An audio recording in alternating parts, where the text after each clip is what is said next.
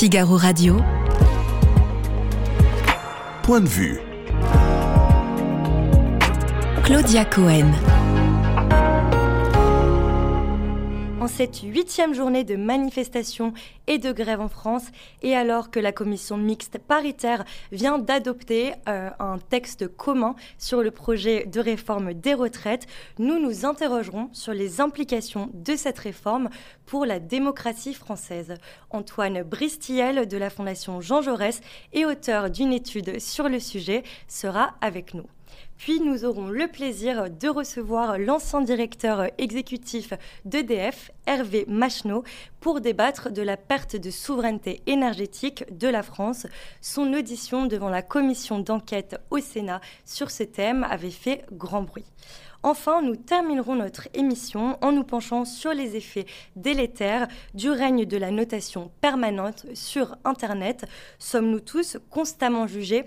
L'économiste Pierre Bentata, auteur d'un livre sur le sujet Tous notés, sera notre invité. Je vous invite bien sûr, chers internautes, à participer au débat en posant toutes vos questions sur le chat. Point de vue, c'est parti.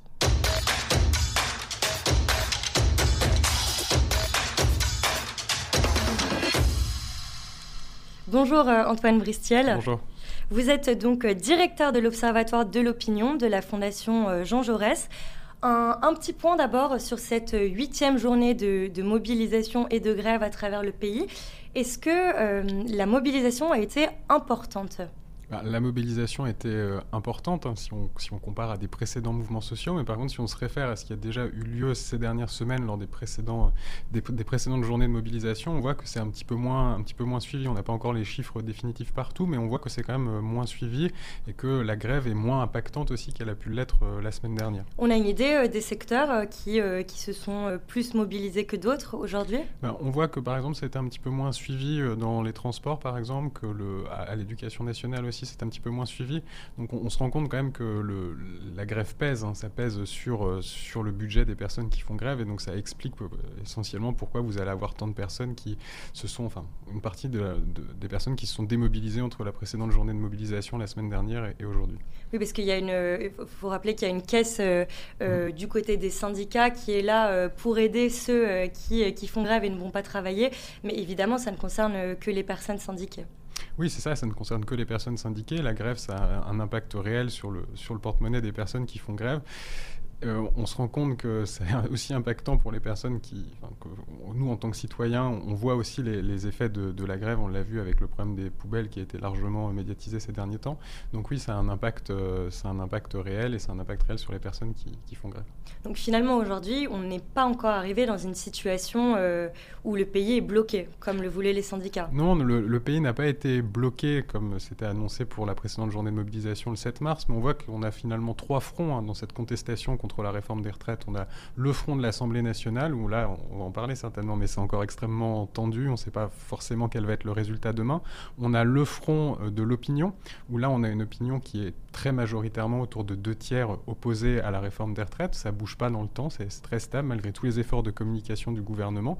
Et puis on a le front de ces mobilisations où quand même on a des mobilisations importantes à, chaque journée, mais certes, ça peut être, euh, on a des fluctuations d'une journée à l'autre. On va y revenir dans un instant euh, sur euh, ce triptyque autour de la réforme des retraites. D'abord, j'aimerais qu'on fasse un point sur ce qui a été adopté aujourd'hui mhm. en commission mixte paritaire. On le rappelle, cette commission réunit sept députés et sept sénateurs à proportion de, de, de, ce qu'ils représentent mhm. comme politiquement. Qu'est-ce qu'on doit retenir aujourd'hui? On, peut retenir qu'il y a des concessions qui, qui ont été faites euh, envers euh, les républicains. Donc justement parce qu'on sait que pour la majorité, le fait d'avoir le vote des républicains qui leur soit acquis euh, demain, c'est absolument essentiel pour faire passer la réforme 149.3. Hier, apparemment, il n'y avait que 18 des députés de, des républicains qui étaient vraiment convaincus qu'ils allaient voter la réforme. Donc tout le but justement de, des concessions qui ont pu être faites par le gouvernement, c'était d'essayer de pouvoir ramener l'ensemble du groupe républicain vers eux pour les faire voter la réforme demain à voir si elles seront jugées suffisantes par euh, les républicains. On voit notamment que sur les j'arrières longues, est-ce que ce sera suffisant? Est-ce que l'ensemble des députés jugeront que la mesure est suffisante? Oui, le, propos des républicains, c'était de garantir 48 euh, euh, annuités pour les carrières longues, pour toutes les carrières longues, mhm. à partir notamment de, ceux qui ont commencé à travailler avant 21 ans. le gouvernement avait fait quelques aménagements mhm. déjà, mais on, verra demain effectivement si, ça suffit. Exactement, on n'a pas encore entendu tous les députés républicains et une partie des centristes aussi qui étaient opposés à la, à la réforme telle qu'elle était présentée ces derniers jours s'exprimer juste après cette commission mixte paritaire. On va voir ce que ça va donner dans les prochaines heures, mais à coup sûr, il va y avoir faut l'interpréter comme une victoire déjà, le fait qu'il y ait eu un, euh, Il n'y avait pas forcément trop de doutes à avoir qu'il allait avoir un, accord justement qui allait ressortir de cette commission mixte paritaire. Ce qui se posait plus comme question, c'était quelle allait être la nature de cet accord Est-ce que le gouvernement allait rester sur sa ligne ou est-ce qu'il allait essayer de faire quelques concessions aux républicains? On voit qu'ils ont essayé de faire des concessions, pour, comme je le disais, pour essayer de faire en sorte qu'il y ait leur vote qui soit acquis demain, à voir si c'est suffisant. Et si on prend un peu de recul, mmh. euh, Antoine Brissel, sur tout ça, euh, on dit voilà, le gouvernement peut-être demain euh, réussira à faire, à faire voter la réforme, mais au prix d'énormément de, concessions finalement. Est-ce qu'on ne se dirige pas vers ce qu'on appelle une victoire à la, à la Pyrrhus? Alors oui, euh, au prix de concession, c'est sûr, mais au prix surtout d'une vraie fracturation de l'opinion, en tout cas même plus qu'une fracturation, une déconnexion entre la réalité de ce qui se passe dans l'opinion euh, publique et puis ce qui se passe à l'Assemblée nationale. Là, on le disait, vous avez euh, autour de 67-68% des Français qui sont hostiles à, la réforme. Et à côté de ça, bon, si la réforme passe demain, ça peut entraîner cette idée que les représentants politiques à l'Assemblée nationale ne sont plus, plus suffisamment représentatifs de la population. Et d'ailleurs, c'est quelque chose que vous entendez assez souvent quand il y a des micro-trottoirs qui sont faits dans les manifestations ou dans la rue, où les personnes se, disent mais attendez, l'opinion est contre cette réforme, je ne comprends pas pourquoi mes représentants politiques, pourquoi l'Assemblée nationale voterait pour. Et ça, c'est un vrai changement d'époque à ce niveau-là. Mais ça veut dire que même dans une situation où pour la première fois euh, l'exécutif n'a pas de majorité absolue à mmh. l'Assemblée, même si demain euh, le vote se fait, vous, vous, pensez que les Français euh, seraient tout de même en désaccord avec ça? Ben, en tout cas, ils peuvent considérer comme non légitime une réforme qui soit adoptée euh, alors qu'il y a une aussi grande partie de la population qui est contre. Alors euh, le président, il insiste, lui, sur le fait que c'était quelque chose qui était dans son programme, mais 70% des Français, selon les, les, différentes enquêtes, se disaient c'est pas parce que Emmanuel Macron a été élu et que cette réforme était dans son, dans son programme qu'elle est légitime d'un point de vue démocratique. Ça, parce que c'est l'argument de l'exécutif, euh, notamment de dire qu'on a élu mm. Emmanuel Macron et qu'une de ses principales idées, c'était la réforme. Exactement, mais c'est pas un argument qui prend du tout, parce que déjà à l'époque, quand il y avait déjà des enquêtes qui étaient faites sur une éventuelle réforme des retraites au moment de l'élection présidentielle, on voyait qu'on avait la même proportion des Français qui étaient contre. Hein. en fait, c'est pas les efforts de communication, ça va bien deux minutes finalement, mais en réalité, si les personnes sont opposées à une telle réforme, elles le, elles le resteront. Donc, euh, on, a cette réalité qui s'impose un petit peu au gouvernement, et euh, finalement, ça entraîne une situation assez compliquée. Et euh, revenons sur, sur votre étude donc et sur ce, ce type que vous avez dépeint. Mhm. Euh, au niveau de l'Assemblée nationale déjà, euh, si euh, on s'attarde sur les familles politiques, est-ce qu'on peut dire que la, réforme, les débats autour de cette réforme a eu un impact sur la composition de ces familles? Ça a eu un impact sur la perception de ce qui se passait à l'Assemblée nationale. Une perception assez négative des débats qui étaient euh, généralement houleux à l'Assemblée nationale, qui étaient d'ailleurs assez euh, largement médiatisés et repris dans ce sens de, rapporter les images euh, assez, assez houleuses. Et ça, ça a été très mal perçu dans, l'opinion. Même, on, l'a vu au niveau du syndicalisme, Laurent Berger qui avait dit que la manifestation du 7 mars, ce ne serait pas la, continuité du bordel à l'Assemblée nationale. Philippe Martinez aussi, le patron de la CGT, qui a été critique. Exactement. Donc, on, on, voit qu'on a euh, euh, ce regard assez, négatif de ce qui s'est passé à l'Assemblée nationale. Et c'est intéressant justement quand on demande aux Français, euh, parmi les différents acteurs qui ont participé à cette réforme des retraites, participé au débat sur la réforme des retraites, des retraites lesquels ont eu finalement une attitude convenable et lesquels ont eu une attitude dangereuse, eh bien, tous les acteurs politiques sont caractérisés, enfin, tous les Français disent qu'ils ont tous eu une attitude dangereuse, hormis les syndicats il y a une vision extrêmement euh, négative de ce qui, de, ce qui s'est passé au sein de l'Assemblée nationale, et en particulier une vision négative du comportement de la France insoumise, qui est accusée d'avoir eu une attitude un peu trop brusque euh, dans, les débats, et aussi, une perception très négative de l'attitude du gouvernement et du groupe, euh, majoritaire à l'Assemblée nationale. Et il y a eu une sorte de, fracture, donc, si on peut comprendre, entre l'action syndicale et la gauche française aussi, qui par le passé ont été alliés sur de nombreux sujets. Euh. ben, Ça, c'est plutôt du fait des syndicats finalement. Quand vous écoutiez euh, Philippe, euh, pas Philippe Martinez, mais Laurent Berger, il n'avait de cesse, il n'a encore de cesse de dire qu'on est dans un mouvement social et qu'on n'est pas dans un mouvement politique. Alors que les deux auraient pu s'allier finalement. Et il y aurait pu avoir le, le front social, le front syndical aurait pu être un allié du front politique de ce qui se passait à l'Assemblée nationale. Mais il y a eu un peu cette volonté du mouvement syndical, justement pour essayer de ne pas se faire récupérer, comme ils disent par, le, par les différents partis politiques, d'opposer les deux types de, les deux types de contestation. Bon, euh, à voir finalement comment ça se termine demain euh, au moment du vote. Et vous pensez que c'est pour ça peut-être euh, qu'il y a un, soutien de la part des Français aux manifestations, mhm. du, fait qu'il y ait un petit peu moins de coloration politique sur les mouvements actuellement dans la rue? Ce qui est certain, c'est que l'image des syndicats, elle est meilleure que l'image des différents partis politiques. Et je pense aussi à, ce niveau-là que, bon, alors, outre le fait que structurellement les Français sont opposés à la réforme, le sont opposés assez fermement et du coup considèrent que c'est légitime de pouvoir agir et de pouvoir manifester ben, via des manifestations organisées par des syndicats pour défendre leurs opinions et pour essayer de faire en sorte que cette réforme ne passe pas. Mais je pense qu'en 2017, Emmanuel Macron, il, est, il, a été élu sur une espèce de, promesse de, verticalité, sur le fait que les corps intermédiaires ne devaient plus forcément avoir de place dans la société.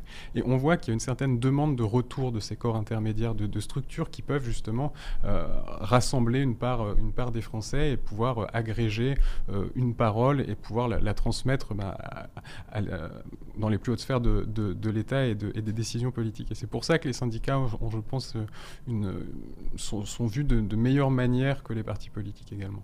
Euh, on, le disait, on attend de voir euh, ce, qui, ce, qui, va se passer euh, demain à l'Assemblée nationale, mhm. où le texte va être, va être réétudié. Il y a cette possibilité toujours du, du 49-3 qui pourrait être brandi. Alors même si ce matin encore, le, ministre Olivier Véran mhm. disait que ce n'était pas l'intention du gouvernement, qu'est-ce que les Français penseraient, Antoine Bristiel, mhm. de cet usage du 49-3, encore une fois, s'il était fait? Bon, déjà, je pense que tout ce que peut dire le gouvernement, ça n'a pas forcément trop de poids à l'heure actuelle, puisqu'au final, c'est Emmanuel Macron qui décidera s'il veut utiliser le 49.3 ou pas.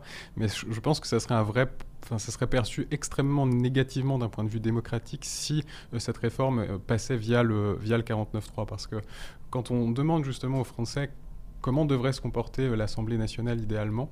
eux, ils considèrent justement qu'une Assemblée nationale euh, de, bonne facture, c'est là où il n'y a pas de majorité absolue, ou qu'il y a une, majorité relative, mais où les différents partis peuvent faire des concessions les uns envers les autres pour faire en sorte de pouvoir trouver un, agrément. Et cette, euh, cette, demande de concession, elle porte en particulier sur le parti d'Emmanuel Macron, qui a été élu sur cette promesse de faire du compromis et d'être et de droite et de gauche.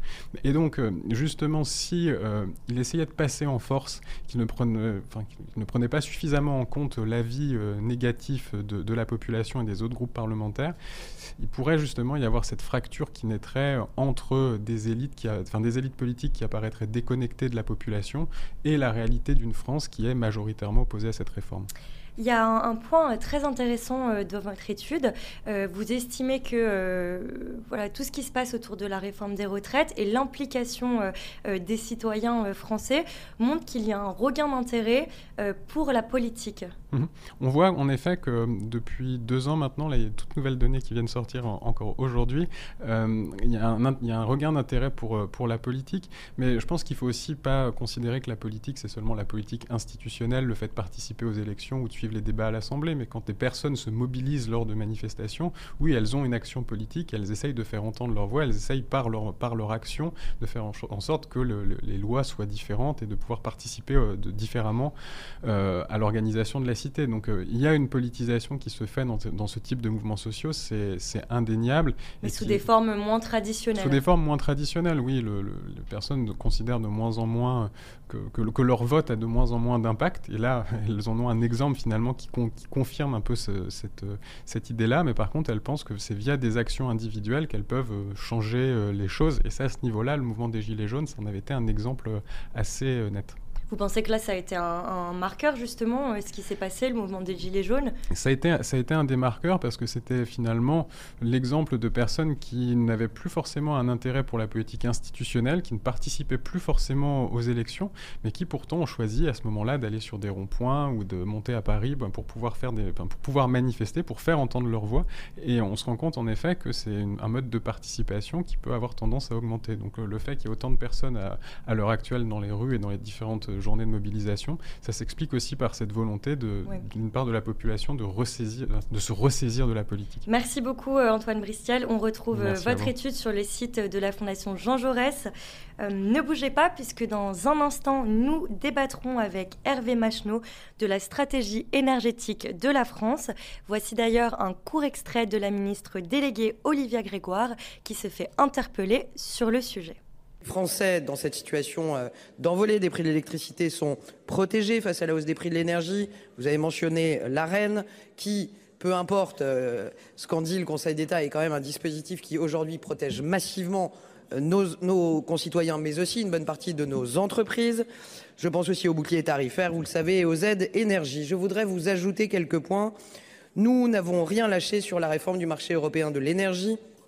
Après un an de travail et de mobilisation, notamment de Bruno Le Maire, mais aussi d'Agnès Pannier-Runacher, la Commission a proposé formellement une réforme qui reprend trois demandes françaises majeures auxquelles vous êtes sensibles des contrats pour différence entre les producteurs et tous les consommateurs pour que l'électricité soit vendue à un prix proche des coûts de production nationale, l'éligibilité du nucléaire à ces contrats, l'éligibilité des installations existantes, comme c'est le cas pour la plupart des centrales en France. C'est une nouvelle encourageante, une bonne base de travail à cette heure et notre objectif est qu'elle soit adoptée cette année. Je vous remercie. Figaro Radio.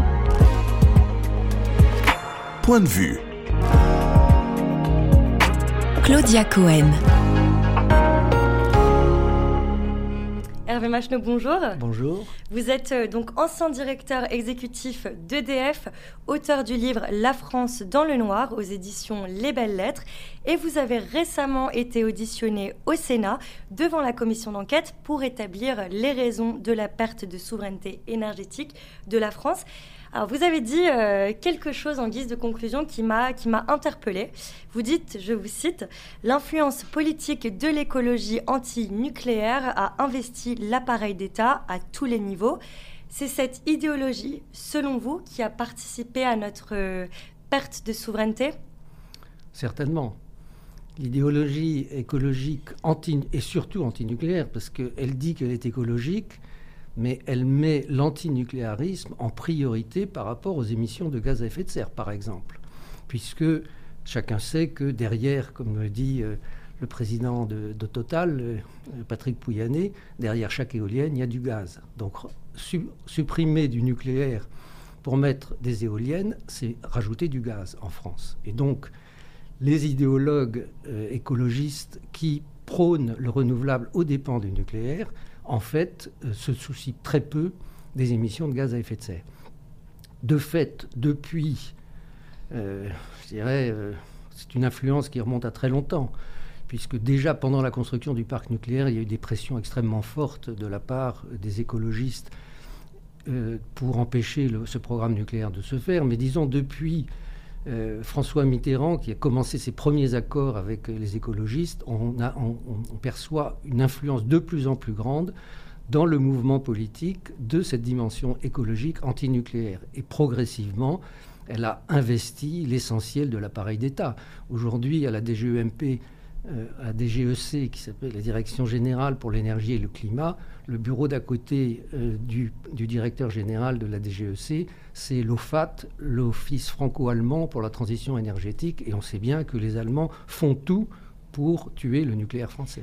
lors euh, des, auditions au Sénat, il y a eu euh, un défilé de... Excusez-moi, c'est à l'Assemblée nationale. nationale. pardon. Il y a eu un défilé de, de, pas mal d'hommes et de femmes politiques, dont certains ont... il y a eu une forme de déni sur leur part de responsabilité ces 25 dernières années c'est très clair qu'aujourd'hui, toutes ces, toutes ces personnes qui ont participé d'une façon plus ou moins consciente à la destruction, au délitement du nucléaire français, euh, c'est à peine on a l'impression qu'ils ne s'en sont pas rendus compte. Bah, Ségolène Royal, euh, euh, par exemple, pour, donner un, exemple, ne se souvient pas, dit-elle, avoir soutenu l'idée qu'il était possible de fermer tous les réacteurs en, en, 40 ans. Nicolas Hulot, lui, ne se souvient pas avoir lu un rapport secret qui pressait de construire six réacteurs avant la, catastrophe, disons. comment aujourd'hui on explique que les politiques n'ont pas fait cet examen de conscience Non, mais je pense que porté par une opinion publique assez défavorable et un air du temps antinucléaire très fortement poussé, euh, non seulement par l'Allemagne, mais par la Commission européenne, euh, les, responsables politiques français se sont sentis irresponsables de la tendance qu'ils donnaient, euh, dont ils étaient les porteurs, de cette tendance qui passait à travers eux sans qu'ils en portent vraiment la responsabilité. Pour moi, la, principale caractéristique de cette période, c'est l'irresponsabilité politique. À la fois, euh, une influence extrêmement destructrice, mais en même temps totalement irresponsable.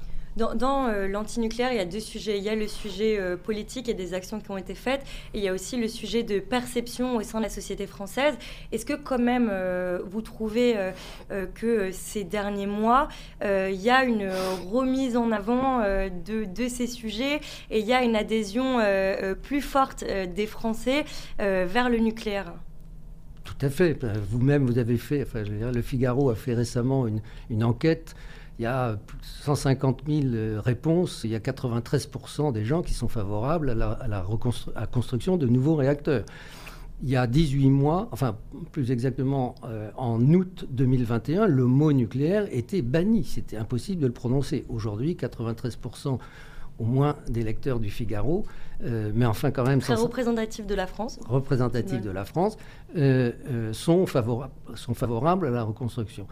Ce qui est, euh, de mon point de vue, euh, assez affligeant, c'est que les politiques sont en train de suivre une opinion publique qui, devant le drame de la rupture de capacité euh, dans le domaine de l'énergie qu'ils ont produite, euh, devant cette prise de conscience par l'opinion publique, sont en train de changer d'opinion, alors que ça aurait dû être le contraire. C'est aux politiques à prévoir, à anticiper et à dire à l'opinion publique euh, quelles sont les orientations qu'il est nécessaire de prendre, à avoir une vision. C'est pas l'opinion publique à donner la vision aux politiques.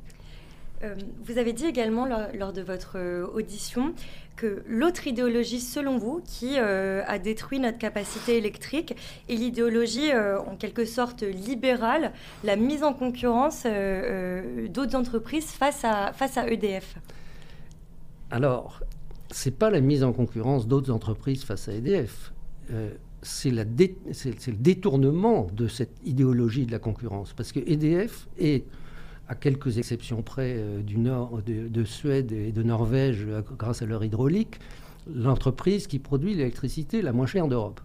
Et par conséquent, la concurrence ne fait pas peur à EDF. En revanche, on a dévoyé cette concurrence au motif qu'EDF était soi-disant un monopole euh, en France, mais ce n'est pas un monopole en Europe. On a créé artificiellement des fournisseurs alternatifs qui auraient dû être des concurrents à la production, puisqu'on peut parler de concurrence que à la production. On a créé artificiellement des traders derrière leurs ordinateurs qui, sont, qui sont nourris euh, au sang d'EDF par l'intermédiaire de l'AREN.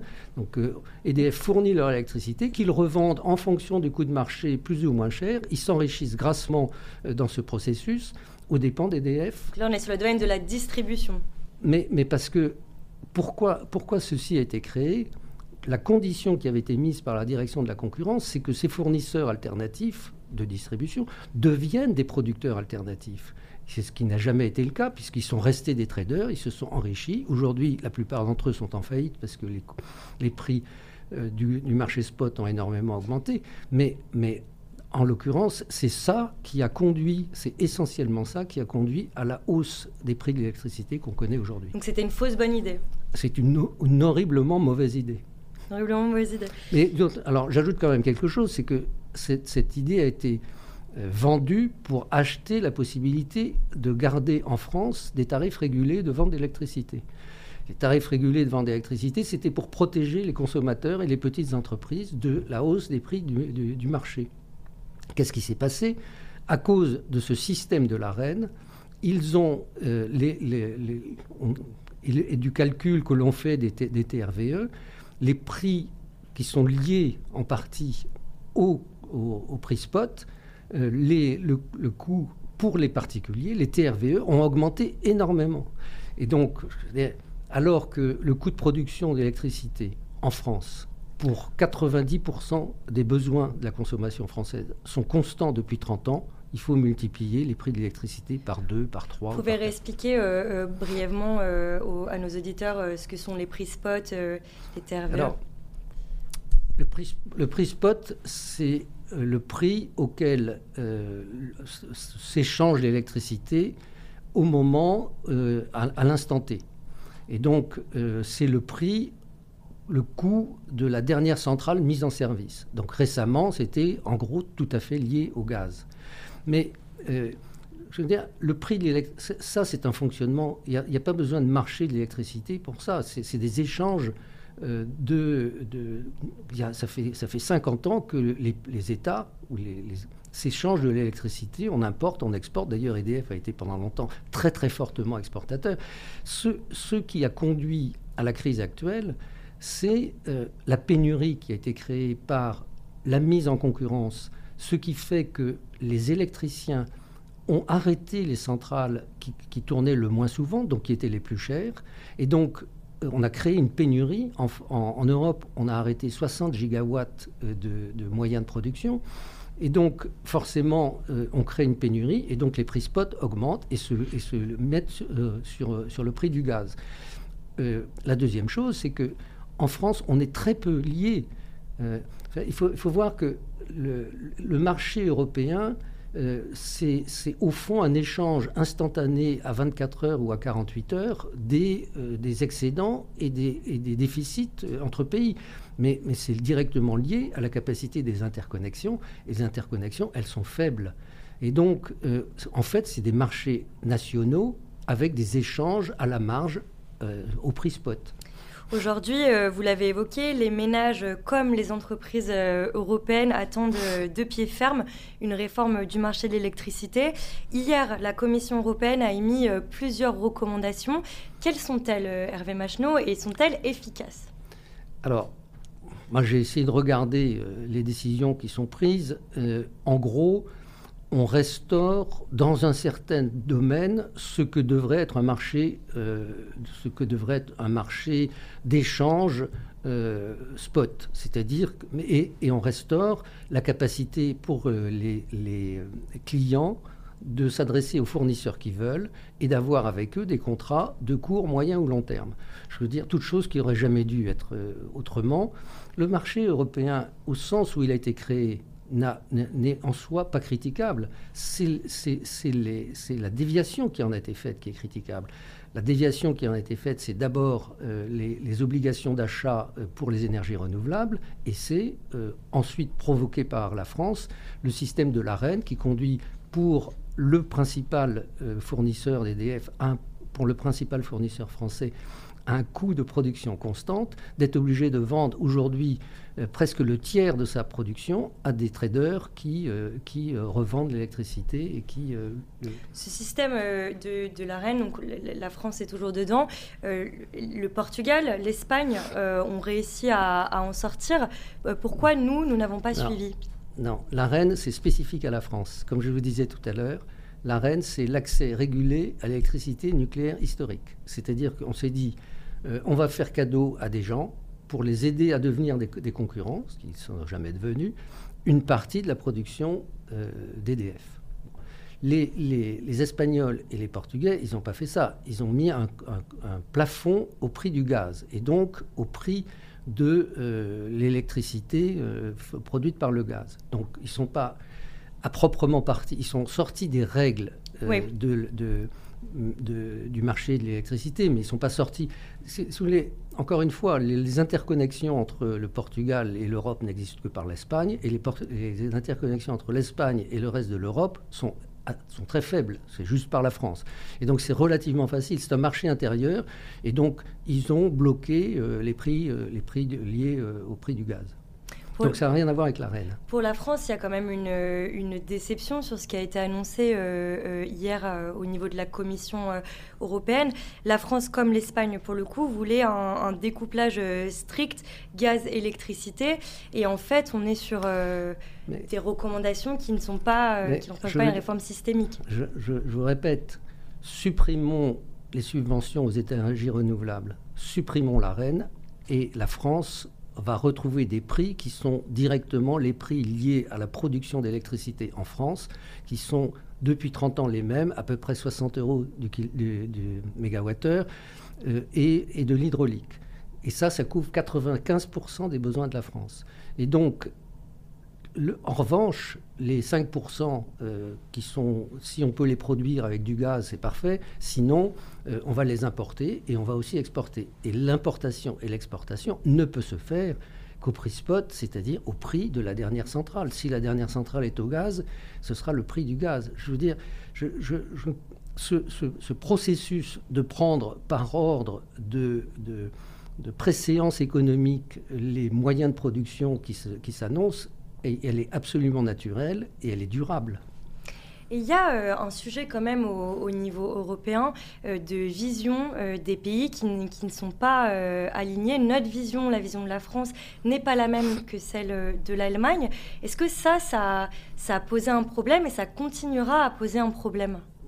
Ça a posé un problème et j'espère que ça ne va pas continuer à poser un problème. Il se trouve que les traités prévoient que chaque pays est euh, est responsable de son mix énergétique. Si la France veut avoir 90% de nucléaire et 10% d'hydraulique, c'est son droit le plus strict au terme des traités. Il se trouve que l'Allemagne, qui a choisi une euh, direction totalement différente, consiste à faire essentiellement du renouvelable et du thermique, a besoin des pays euh, autour pour, euh, pour respirer. Parce que euh, quand il y a beaucoup de vent, elle est obligée d'exporter, et quand il n'y a pas de vent, elle est obligée d'importer. Et donc l'Allemagne a organisé, à travers la Commission européenne, d'une façon absolument, euh, comment dirais-je, dominante, une politique de l'énergie qui nous est très défavorable en essayant de ruiner par tous les moyens le nucléaire. Et pourquoi la France s'est laissée faire? Ah, c'est une très bonne question.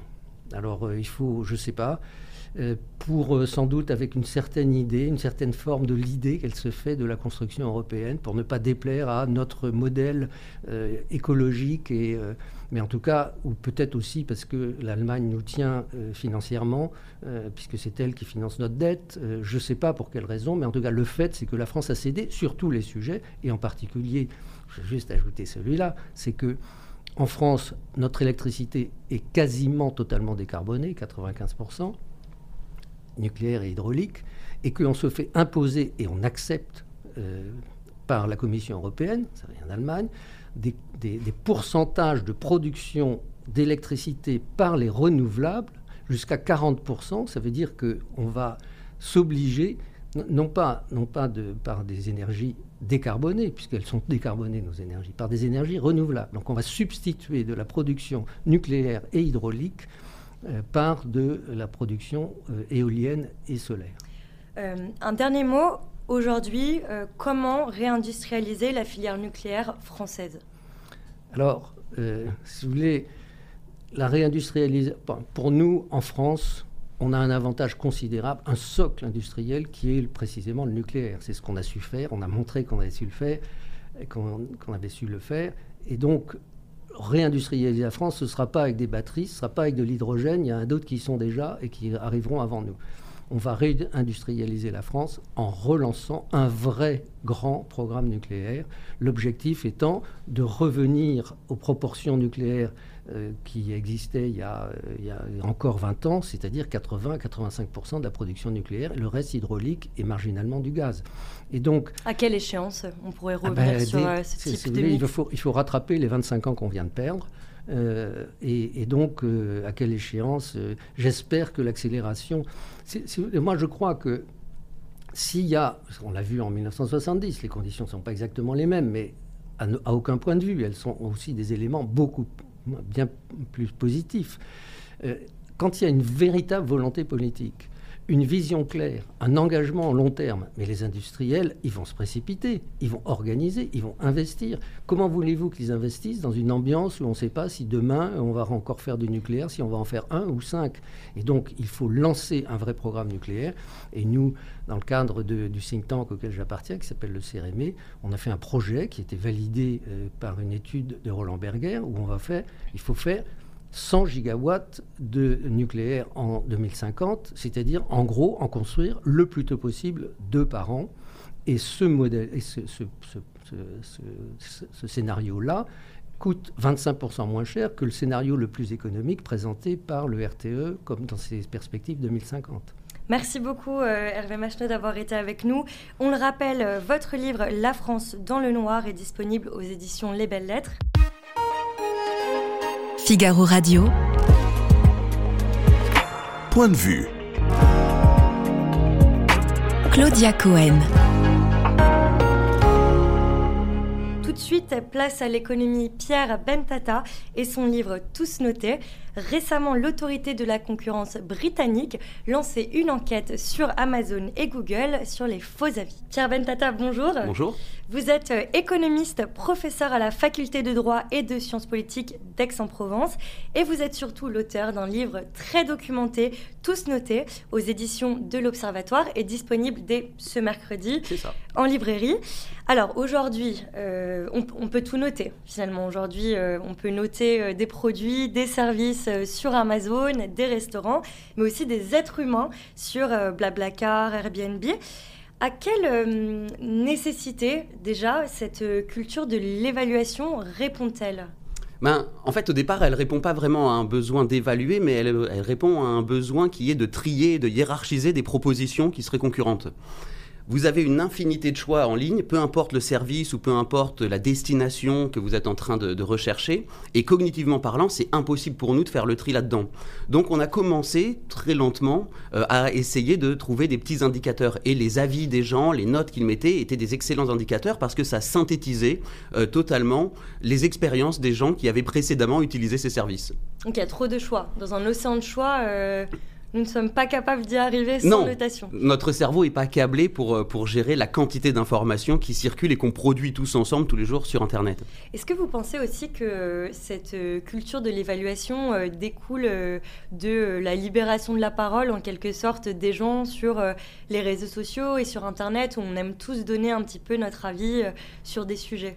Oui, c'est en fait c'est ce qui vient dans un deuxième temps. Une fois qu'on a commencé à un peu tout évaluer, toutes nos interactions marchandes, le fait qu'on en ait la possibilité aussi sur le web participatif et sur les réseaux sociaux fait que on va pas se priver. Et comme on a l'habitude de voir en permanence qu'on nous explique que notre avis intéresse tout le monde, et c'est une phrase qu'on a tout le temps, votre avis nous intéresse, donnez votre opinion, euh, attention, n'hésitez pas à agir on finit par le faire et même à considérer que finalement, chaque fois qu'on va donner notre avis, euh, on va être capable d'avoir une évaluation très objective sur ce qui se passe. Est-ce qu'on a une idée, euh, Pierre Bentata, du, pourcentage euh, de, personnes qui, qui, donnent leur avis euh, après avoir visité un hôtel ou avoir été au restaurant? Est-ce qu'on a des indicateurs Non, on n'a pas, de, on, pas de moyennes qui sont vraiment fiables. En revanche, on observe qu'on a des caractéristiques de, spécifiques qui, qui, qui, incitent à participer davantage. Et de façon très évidente, ce sont les gens qui sont les plus énervés qui évaluent. et ce sont aussi, d'une façon assez paradoxale, les gens qui se considèrent comme investis d'une certaine mission. Euh, typiquement, c'est ce qu'on observe pour des grandes marques. Quand ils sortent un produit, par exemple un dernier produit de Apple ou un dernier produit euh, de, Microsoft, les gens qui se sentent ambassadeurs de la marque sont les premiers à noter et à mal noter pour donner une crédibilité à leur opinion. Donc on a comme ça beaucoup d'opinions qui sont très souvent faussées parce que la plupart du temps elles sont trop pessimistes ou elles sont trop négatives par rapport à ce qu'on pense ou ce qu'on pense pas du tout d'ailleurs le commun des, mortels. Oui, finalement l'utilisateur euh, qui, a été satisfait sans plus, mais quand même satisfait euh, d'un produit, il va pas forcément le noter. Non, c'est ça. C'est un phénomène que vous avez au quotidien. Quand vous avez, euh, vous demandez à un groupe euh, d'exprimer son opinion, les gens qui sont plus ou moins contents, eux, ben, réagissent pas, ils vont plutôt être silencieux, ils vont faire ça vite parce qu'ils trouvent ça rébarbatif. Et il n'y a que les gens qui ont la position la plus radicale qui vont s'exprimer. Et donc, c'est à peu près la même chose qu'on retrouve avec tous ces phénomènes de notation en ligne. Dans, votre livre, vous parlez de la tyrannie des notes. Euh, déjà, pourquoi ce, pourquoi ce terme euh, aussi fort sur le phénomène ben, parce que, en réalité, alors bien que ce soit pas de la faute de, des notes en, soi, mais la façon dont on les utilise finit par être vraiment tyrannique. Euh, on a une culture de l'évaluation, une culture du quantitatif, globalement d'ailleurs, qui dépasse largement les notes, et qui finit par, d'une certaine manière, quand même nous soumettre et nous contraindre à noter. Euh, le, fait que toutes les évaluations se fassent sur un mode qui est uniquement quantitatif, euh, avec simplement quelques étoiles ou un like, fait que au final, on vit quand même sous une forme de dictature de la note. Si vous voulez exister, il va bien falloir évaluer et donner votre avis. Et là où on le voit le plus, c'est sur les réseaux sociaux. Euh, si vous voulez exister sur un réseau social, vous pouvez pas vous contenter passivement d'observer les choses. Il va falloir que vous soyez juge. Donc, on vit vraiment sous l'empire des notes et sous cet empire, on est simultanément, nous, des juges et des courtisans de tout le monde. Donc il y a, les notes nous imposent une sorte de défiance globale. Qu'il y a une certaine pression sociale aussi à participer euh, dans cette notation, dans ce type de débat oui, bien sûr. Euh, si, vous n'évaluez pas, vous, n'existez pas vraiment en ligne. Et comme c'est le cas en ligne, ben, ça finit par apparaître aussi euh, dans la vie réelle. Euh, deux exemples là-dessus. Quand vous avez des commerciaux avec qui vous discutez, ils vous dissimulent systématiquement maintenant, allez, il faut absolument que vous mettiez une note, et surtout une bonne note, sinon ne notez pas. Donc c'est quelque chose qui est intégré dans nos interactions marchandes, et même au-delà des interactions marchandes, c'est quelque chose qu'on observe maintenant dans la vie de tous les jours. Si vous voulez être médiatisé, par exemple, il vaut mieux que vous ayez d'abord créé beaucoup de bruit sur les réseaux sociaux. Donc finalement, les notes qui au départ ont pris leur essor en ligne nous reviennent dans le monde réel et transforment aussi nos interactions quotidiennes, permanentes. C'est la culture du, buzz en quelque sorte aussi Ça favorise ça, oui c'est sûr. Euh, si, vous avez, euh, si vous avez le choix, prenez pendant la crise des Gilets jaunes, vous avez le choix entre plein de chercheurs complètement inconnus qui font 2000 vues sur YouTube mais qui ont une vraie expertise, qui ont passé leur vie à travailler sur les mouvements sociaux, et quelqu'un qui apparaît et qui fait un million de vues sur YouTube, mécaniquement, d'abord c'est lui que vous allez regarder, c'est lui que les algorithmes vont vous recommander, et c'est lui que les médias vont aller chercher aussi puisque lui fait de l'audimat. Donc la note, elle participe à cette... Euh, cette économie du buzz. Et vous parlez dans, dans le livre euh, de notions très intéressantes euh, d'estime de soi, euh, que cette culture abîme l'estime de soi de certains citoyens. Oui, c'est selon moi le problème, le, deuxième problème. Une fois qu'on crée un climat de défiance parce qu'on se note les uns les autres, on finit aussi par penser qu'il est normal qu'on se note nous-mêmes. Et toutes nos applications de suivi, d'autosurveillance, ce sont que des applis qui nous disent en permanence attention, aujourd'hui tu n'es pas suffisamment performant. Euh, attention, aujourd'hui tu dois faire plus. Attends, je n'ai pas euh, les applications euh, qu'on peut tous avoir sur les téléphones, sur combien de pas on a marché. Exactement, voilà. Combien on a, on a dormi. C'est ça. Toutes ces applications, voilà, sur votre régime alimentaire, sur le nombre de pas, votre course, la vitesse à laquelle vous avez couru, est-ce que vous lisez vite sur votre liseuse? Tout ça fait que vous êtes en permanence vous-même dans une position où vous avez votre vous idéal qui est le 100% ou la meilleure note de l'algorithme, et vous, vous essayez de rattraper cet, cet, idéal. Donc ça crée une espèce de climat d'aliénation où chacun se vit comme une machine qu'il va falloir améliorer au maximum. Et au sein du milieu euh, professionnel, euh, dans votre livre, vous évoquez euh, le fait que maintenant on puisse noter des, médecins, par exemple. Sur quels critères on, se base pour noter un médecin? Bah, C'est justement ça qui est fou, et c'est l'uberisation en fait de l'évaluation. Quand vous évaluez votre restaurateur ou vous évaluez une course, on sait à peu près tout ce qu'on a noté, même si on peut ne pas être d'accord sur l'influence de tel ou tel critère. Mais quand vous notez votre médecin par définition, vous ne pouvez pas noter sa compétence, puisque sinon vous ne seriez pas allé chez le médecin, vous auriez fait le diagnostic vous-même. Donc vous notez une expérience globale. Est-ce qu'il est gentil? Est-ce que ça va vite Si vous a prescrit des médicaments, c'est c'est le critère principal. Ceux qui ont des mauvaises notes, la plupart du temps, c'est parce qu'ils n'ont pas donné assez de médicaments ou pas donné du tout de médicaments.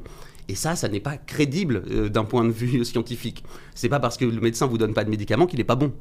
Et au sein même des entreprises, euh, quand on regarde de grands secteurs, euh, notamment du côté des, cabinets de, conseil, d'audit, alors à l'époque, il y avait, avant la pandémie, il y avait cette culture de, notation, on notait, on classait les, compétences des collaborateurs. Mhm. Est-ce que déjà aujourd'hui, toujours c'est le cas? Et puis comment vous interprétez ça? Ben, oui, alors d'abord c'est toujours le cas, même si je pense qu'on va y revenir parce qu'on s'aperçoit que c'est compliqué et qu'on a de plus en plus d'expériences qui nous montrent que ceux qui regardent le plus les notes sont en fait les managers qui comprennent le moins comment fonctionne l'emploi des gens qui doivent contrôler. Donc d'une certaine façon, plus vous comprenez euh, vos, employés ou euh, les gens que vous avez sous vos ordres, et plus vous allez pouvoir avoir de l'empathie, euh, plus vous allez pouvoir saisir les nuances, pourquoi là ça marche, pourquoi ça marche pas, alors que cette note vient simplement synthétiser et en fait remplacer complètement votre expertise quand vous la comprenez pas, quand vous comprenez pas le, travail que font les, gens que vous devez évaluer. Donc on revient un peu dessus, même si ça, même si ça fonctionne, mais mon analyse, elle est très simple, que dans un, dans, un monde qui, où on essaye de tout évaluer, évidemment, évaluer la performance d'un employé, ça paraît parfaitement évident. Même si en réalité, la performance de votre employé comme de votre entreprise, elle dépend jamais que de vos compétences et qu'il y a énormément d'aléatoires dedans. Oui, parce qu'il y a eu un coup, euh, enfin une mise en pause de ces pratiques pendant la pandémie, non? Parce que déjà la situation était difficile à vivre euh, pour les collaborateurs, donc on n'allait pas remettre euh, Oui. en plus cette pression euh, de notation. Et oui, puis, et puis le fait de, qu'une grande partie du monde travaille en télétravail, euh, ça rend beaucoup plus difficile d'avoir des indicateurs quantitatifs. Si vous pointez pas ou si vous pointez avec votre ordinateur, on ne sait pas trop ce que vous faites derrière. Donc ça devient plus difficile et on va regarder plus davantage les résultats et puis on va essayer d'aménager, d'en discuter. Donc ça, ça a atténué ce mouvement. Mais c'est quand même un mouvement qui demeure, notamment dans des grosses entreprises. Mais Globalement, euh, l'idée qu'on a en, en lisant votre livre, c'est qu'on a un, sentiment de, perte de contrôle euh, de la part des, citoyens avec ce système. Alors, comment on, reprend ce contrôle? Euh, alors je sais que la, tentation ce serait de dire ben, on interdit les notes. Selon moi ça ça me paraît pas possible Euh, et en plus de ça ça se ferait au détriment des utilisateurs parce qu'encore une fois ils sont quand même utiles pour synthétiser de l'information qui est trop vaste pour nous et trop difficile à traiter. En revanche, ces, outils nous permettent aussi de comprendre pourquoi on note. Le fait d'être en permanence soumis à la tentation d'évaluer, c'est aussi un moyen pour nous, si on le comprend, euh, de saisir que finalement, la plupart du temps, on note parce qu'on a envie de juger. Et si on a envie de juger, c'est parce qu'on est en colère, qu'il y a du ressentiment derrière. Donc ces notes nous donnent quand même une opportunité qui est d'essayer de nous calmer, de comprendre que nos interactions humaines ne peuvent pas se vivre sous le mode du jugement. Euh, et donc, comment, comment on s'en sort? Bah, Je pense que d'abord, il faut qu'on ait ce recul, mais pour avoir ce recul, il faut comprendre comment fonctionne le système. Et donc là, l'éducation a un rôle. Il faudrait avoir des enseignements sur le fonctionnement des plateformes, sur le fonctionnement de la métacognition, sur pourquoi on reste sur les réseaux sociaux, comment on crée du bruit. Tant qu'on ne fait pas ça, c'est très difficile de... C'est très difficile d'utiliser les notes d'une façon plus utile ou plus efficace. Sur ce point, sur l'envers du décor, euh, il y a quand même le sujet de toute une économie euh, euh, grise autour de, de ces Oui, systèmes de notation. Notamment, alors, on, on le disait en, en propos d'introduction, le, le régulateur britannique qui avait récemment, il y a quelques mois, ouvert une enquête sur. Amazon et Google pour suspicion de, de- de faux avis. Il y a eu plusieurs enquêtes, notamment dans le Figaro, sur le sujet, où en fait on voit qu'une bonne partie euh, des avis qu'on peut voir des notes sont complètement faux et qu'il y a une grande industrie euh, euh, derrière pour générer, générer tout ça.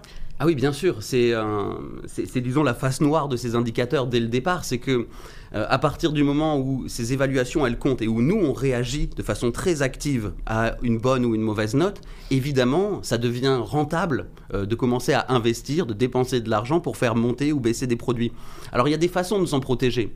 Euh, il y a eu un exemple dans l'hôtellerie, par exemple, où on s'aperçoit que euh, sur, les, sur les plateformes sur lesquelles vous pouvez juger avant d'avoir payé et donc avant d'avoir loué votre chambre, par exemple, euh, on a beaucoup plus ce genre de pratique. Parce que les petits hôteliers ont tendance à mettre des très mauvais avis sur les grandes chaînes qui les concurrencent. Donc il y a des façons. Si vous protégez déjà et si vous, vous, vous limitez la capacité de noter uniquement aux gens qui participent, déjà on peut modifier ça. Mais évidemment, il y a un travail à faire sur les algorithmes pour contrôler, parce que sinon vous aurez des faux avis. Et là, la suspicion euh, du régulateur britannique, c'est que euh, les géants, euh, Amazon, Google, ne veulent pas faire ce travail, parce qu'elles n'ont pas d'intérêt à le faire.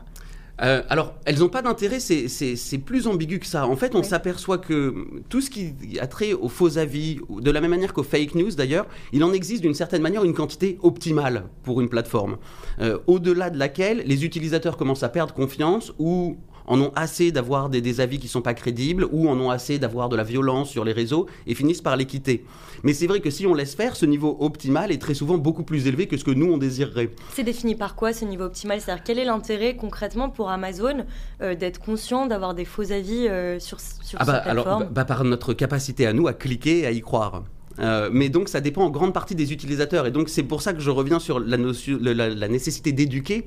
C'est que typiquement par exemple sur un réseau comme Twitter, euh, on est beaucoup plus, euh, on, est, beaucoup plus attiré par de la fausse information ou beaucoup de bruit qui est généré.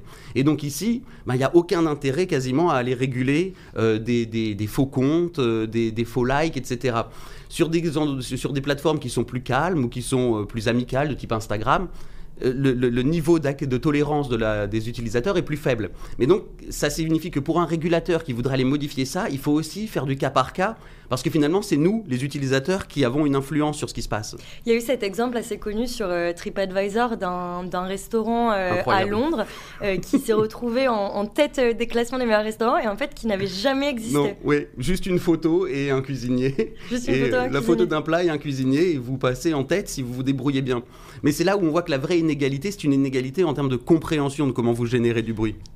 Et si on, passe du côté un peu obscur, euh, dystopique du, sujet, disons, euh, on voit en, Chine évidemment euh, l'exemple là-bas du système de notation mhm. des citoyens qui donnent droit ou non à certains services, à certains, à certains droits, à certaines assurances.